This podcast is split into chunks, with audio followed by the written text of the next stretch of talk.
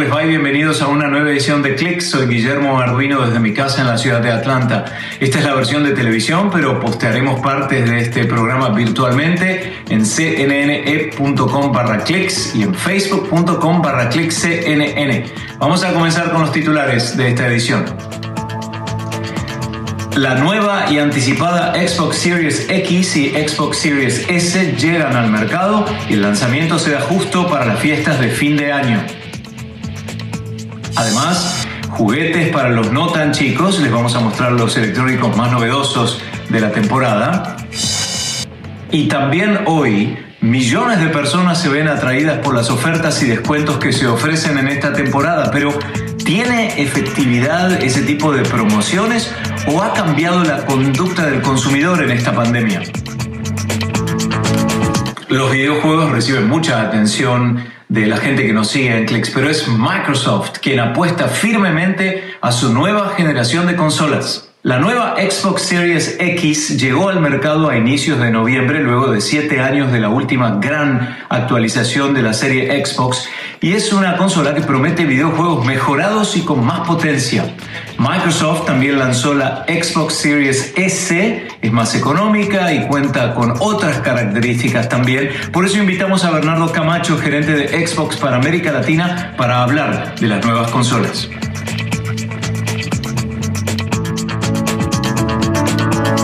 Bernardo, ¿cuál es la apuesta de Microsoft puntualmente? ¿Cuál es la ventaja de esta nueva consola? Hola Guillermo, un abrazo, muchas gracias por tenerme eh, acá en estudio, un abrazo para toda la audiencia que nos está viendo. Bueno, Xbox está apostando a que todos los videojugadores, ya sea de consola, de computador, que les guste jugar en cualquier dispositivo, puedan disfrutar de nuestros juegos y nuestras franquicias. Por eso venimos evolucionando de forma muy interesante Estamos, como dijiste, el pasado 10 de noviembre lanzamos las dos consolas nuevas, que son la Serie X y la Serie S, que son dos consolas pensadas en el futuro, con mucho performance detrás, con poco tiempo de carga y mucho tiempo de juego. Eso es lo que va a caracterizar la nueva generación de consolas.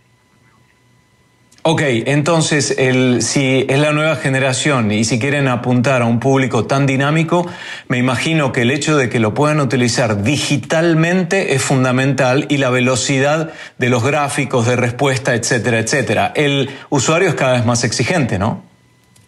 Sí, así es, y por eso nosotros después de oír eh, toda la retroalimentación de los jugadores, Xbox pone en el centro de todas las decisiones lo que los nos han dicho durante tanto tiempo y lo que estamos diciéndoles es, estamos apoyándolos un producto en, en, en, los gráficos, en donde tienen gráficos de 4K, 1080p con 120 cuadros por segundo, en donde son eh, gráficas absolutamente realistas. ¿Cuál es más digital de las dos? ¿Cuál se puede usar, por ejemplo, para juegos en Internet y cuáles requieren que sea el juego físicamente presente dentro de la consola? es una excelente pregunta. Realmente las dos están preparadas para la transformación digital. Las dos tienen la capacidad de tener eh, nuestro servicio en línea de Xbox Game Pass Ultimate en donde además ofrecemos todo lo que es cloud gaming ahora en Estados Unidos, que es algo que a, los jugadores les ha interesado mucho, porque se pueden llevar su entretenimiento a casa eh, y usar nuestros dispositivos Android y en un futuro en Windows 10. Entonces, realmente las dos son muy digitales porque tenemos eh, la serie X, que es la consola más potente del mercado, tiene lector de disco, pero por supuesto todos los juegos pueden ser digitales, es un tera de almacenamiento, 4K nativo, espectacular las gráficas, es el monstruo de consola pero salió su hermano, que es la serie S, que tiene performance de, nueva generación, donde carga 40 veces más rápido que la generación actual o la generación pasada de Xbox One. Y esa eh, Xbox Series es la consola más pequeña que hemos hecho en, en, Xbox. Entonces tenemos las dos versiones. La serie S no tiene lector de disco, entonces 100% para un público digital. Bueno, hablemos ahora del el usuario, ¿no? Porque empezamos a charlar y no lo definimos. ¿Quién es el usuario ideal de X y de S? ¿Cuáles son sus edades? ¿Dónde se encuentra? ¿Qué tipo de personalidad tiene? ¿Qué es lo que saben del usuario, el cliente? Bueno, es muy interesante hablar de cuál es el perfil de la gente que usa Xbox. Y la razón, lo, lo más fácil es para que se hagan una idea, hay 600, alrededor de 600 millones de jugadores en el mundo que juegan en consola, pero hay 3 billones, es decir, 3 mil millones de personas que están jugando en diferentes dispositivos, ya sean consola, computador, eh, dispositivos móviles como los celulares. Así que realmente el target es muy amplio, pero si decimos cuál sería la, la persona que compra Serie X o cuál sería la persona que compra Serie S, el que compra Serie X es un jugador que nosotros lo llamamos un hardcore gamer al que le parece muy interesante las gráficas, eh, quiere que se haya top performance, quiere que haya 4K, eh, quiere que tenga la mejor resolución para que esos mundos envolventes nuevos con la nueva generación tengan la mejor experiencia en cuanto a, en cuanto a su jugabilidad. Y el otro, el perfil de la consola Xbox One S, son personas son mucho más casuales, que son 100% digitales, que si bien quieren un performance de nueva generación, también les interesa mucho que sea asequible y que los dólares sean un poco menores a la consola Xbox One X. Entonces, realmente lo que estamos ofreciendo es eh, opción de escoger cuál de las dos plataformas le gusta más a, los jugadores. Pero usualmente, además, el, perfil de un jugador de consola es entre los 18 y los 35, 40 años. Es la primera vez que con el lanzamiento de consolas que vimos el, el pasado 10 de noviembre, lanzamos inmediatamente con miles de títulos disponibles para jugar. Y entre esos miles de títulos hay diferentes perfiles y dependiendo del juego, el, el target o la edad eh, cambia. Claro. Ahora, evidentemente em, estamos yendo hacia algo más digital, algo más para utilizar en el teléfono, pero también existe aquel que le gusta un poco la cuestión de la, de la ceremonia, ¿no? Y de tener la consola y frente a un monitor enorme, etcétera, etcétera. Así que hay mercado para todos. Pero hablemos de plata ahora, Bernardo. Más o menos en Estados Unidos, ¿cuánto estamos hablando? Mira, una consola Serie X, que es el top of the line, vale 499 dólares. Eh, la consola eh, Serie S está valiendo 299 dólares. Entonces son dos espectros muy cómodos en donde o uno se va por lo mejor que tiene el mercado y la consola más rápida y más potente de la industria, o uno se va por una que tiene gráficos muy buenos, eh, que llega a 60 cuadros por segundo, 1080p también. Entonces son gráficos muy buenos, tiempos de carga igual desde rápidos a la serie X pero pues con un precio mucho más asequible y es una consola 100% digital para que no haga todas las descargas a través de la, de la nube. Ahí está, y además es algo que dura mucho tiempo y entretiene durante muchísimo tiempo. Nos encanta, no, no veo el momento de probarlas. Gracias Bernardo Camacho, gerente para Xbox en América Latina, desde Bogotá, en Colombia. Eh, buena suerte con las ventas de las nuevas Xbox, estas consolas que presenta Microsoft en esta oportunidad. Enseguida hablamos de los objetos inteligentes elegidos por los más grandes, los mayores, ese es un tema. Y también en un par de minutos nos concentramos en el segmento de videojuegos, que es uno de los más codiciados de la industria del entretenimiento. No solo es para chicos, sino también para mayores. Y además, la programación de los juegos no es solo para expertos. Con eso volvemos.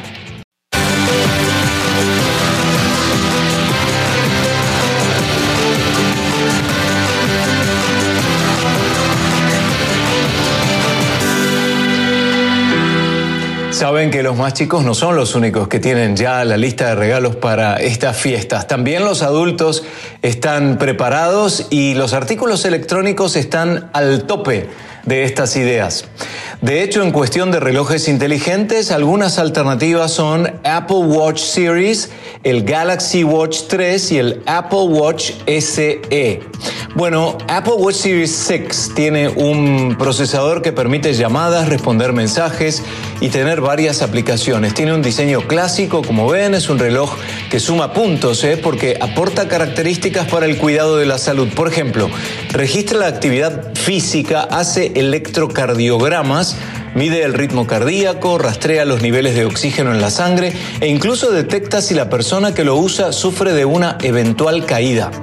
Por su parte, el Galaxy Watch 3 de Samsung ha refinado su diseño giratorio y hacia una pantalla de mayor tamaño. También cumple con funciones de salud similares al Apple Watch, que además permite rastrear el nivel de estrés. Y otro punto a su favor es la correa de cuero incluida, que lo hace un reloj cómodo para el trabajo, para el gimnasio y desde luego elegante. Y el Apple Watch SE ofrece varias de las características importantes de la serie 6 con un diseño moderno y una pantalla más grande en comparación con la serie 3. También cuenta con el mismo procesador de la serie 5. Ese es un aspecto que lo convierte en un gran producto para quienes no necesitan tantas aplicaciones de registros de salud. Es el más económico de los tres y su precio es de 279 dólares. Bueno, y para los adeptos de la marca Apple les presentamos los tres nuevos productos de última generación. Aquí están, ¿eh? Son la MacBook Air, la MacBook Pro y la Mac Mini. Las primeras con el procesador M1 desarrollado por la propia empresa. La nueva versión de la MacBook Air es de tan solo 33 centímetros y es hasta tres veces y media más rápida que sus antecesoras gracias al nuevo chip, el M1, según dice la compañía. El nuevo procesador también permitirá que sea completamente silenciosa, ya que su eficiencia permitió que se remueva el ventilador que mantiene estable la temperatura de la máquina. El nuevo modelo MacBook tiene un precio inicial de 900 299 dólares. El M1 también alimenta la MacBook Pro de 33 centímetros para mejorar su rendimiento y velocidad. Esta es una inclusión que permite además una reproducción más rápida para video de 8K, mejor capacidad de aprendizaje de la máquina y duración de la batería. Con su batería, la nueva MacBook Pro puede reproducir hasta 17 horas de navegación, 20 horas de reproducción de video y el precio es de 1.200 dólares. Y el tercer dispositivo de Apple con el chip hecho en casa es el ordenador compacto Mac Mini. Es un sistema de escritorio de 700 dólares equipado con puertos que le permiten conectarse a una pantalla de elección. Es una alternativa de mayor rendimiento ¿eh? para quienes prefieren trabajar en monitores más grandes y son los que necesitan que sus computadoras hacen, hagan ese trabajo pesado. Bueno, la innovación tecnológica de este año de Apple comenzó a hacerse notar en octubre con la llegada de sus cuatro teléfonos inteligentes de la serie iPhone 12 todos están equipados con conectividad 5G, lo que significa que captan la próxima generación de redes inalámbricas de alta velocidad. Lo cierto es que su alcance se irá develando con el tiempo, ya que según expertos, el despliegue completo de la red 5G en Estados Unidos tomará entre 5 y 7 años.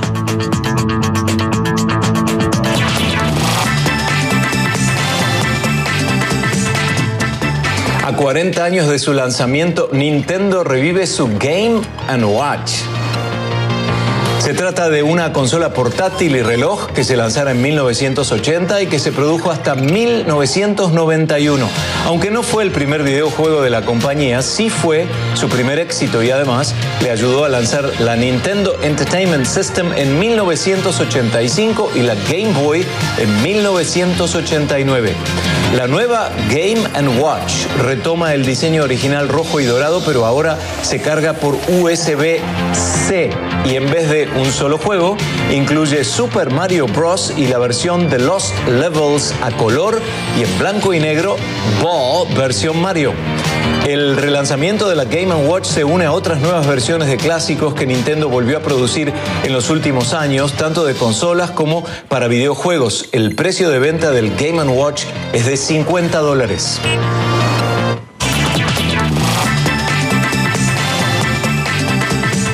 Bueno, ya estamos cerca de las fiestas de fin de año y con él vienen las decisiones que tenemos que tomar para sacarle ventaja a las grandes ofertas, ¿no? Hay una industria en particular que tuvo un crecimiento destacado. Les vamos a contar de qué se trata y también cómo el factor envíos y entregas debe considerarse con mayor antelación este año.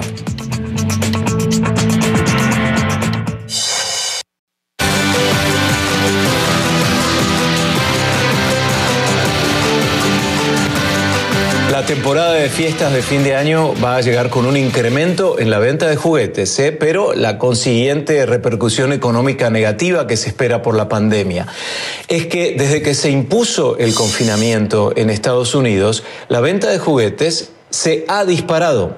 La industria creció 16% en la primera mitad del año, según la firma NPD, y este aumento continuará por tres razones. La primera, porque según los analistas, los padres sienten culpa de que los niños no salgan a distraerse e intentan compensarlo con juguetes durante las vacaciones. Además, las tiendas están prolongando los eventos de descuento como el Black Friday, el Cyber Monday, para dar más oportunidades a las ofertas en vacaciones. Y finalmente, porque las compras en línea se han vuelto una tendencia durante este año. Otro detalle de fin de año es que se espera que las ofertas atraigan mucha gente, ¿no? Que quiera tomar ventaja de este tipo de ofertas. Pero ¿son realmente efectivas o no? Porque ha habido un cambio en la conducta del consumidor. Vamos a analizar este tema con el profesor Julio Sevilla de la Universidad de Georgia.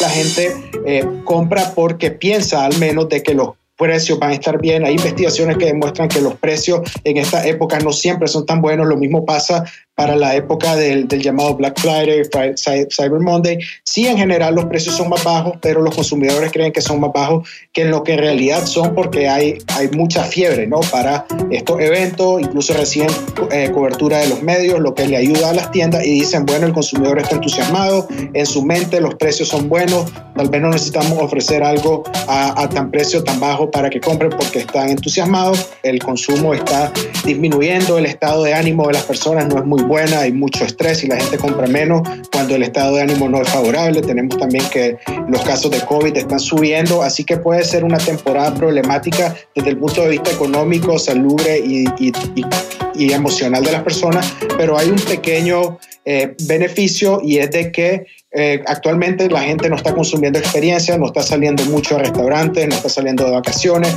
entonces está comprando más cosas eh, en las tiendas, en las tiendas físicas y en línea. Así que vamos a ver, me parece que las ventas van a estar más bajas que el año pasado, pero tal vez no tan malas como los números económicos indicarían, porque la gente no está comprando experiencias, sino está regresando a comprar objetos, eh, dado la situación actual.